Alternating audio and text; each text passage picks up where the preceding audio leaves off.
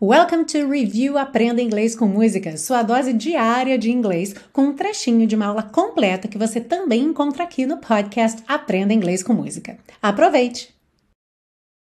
Like a river flows. Aqui é interessante notar que o like não vai ter o E pronunciado, e aí o K já junta no A do a river. Então, like a river flows.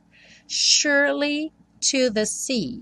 Surely o S tem um som de X, sh, sh, sh, e o E do meio não é pronunciado. Então, assim que você enrola a língua no R, sure, você já vai para o li. Surely to the sea.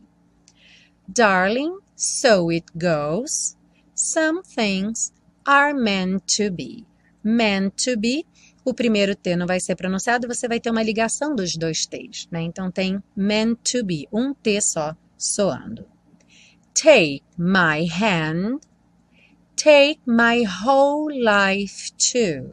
Essa palavra whole, embora tenha um W aí no começo, você só escuta o som do H, que em inglês é esse som h, h, h. Então, whole life too. E whole life tem uma junção também aí dos dois L's, né? Então, você não fala whole life, whole life, como um L só. To, for I, juntinho, can help falling in love with you.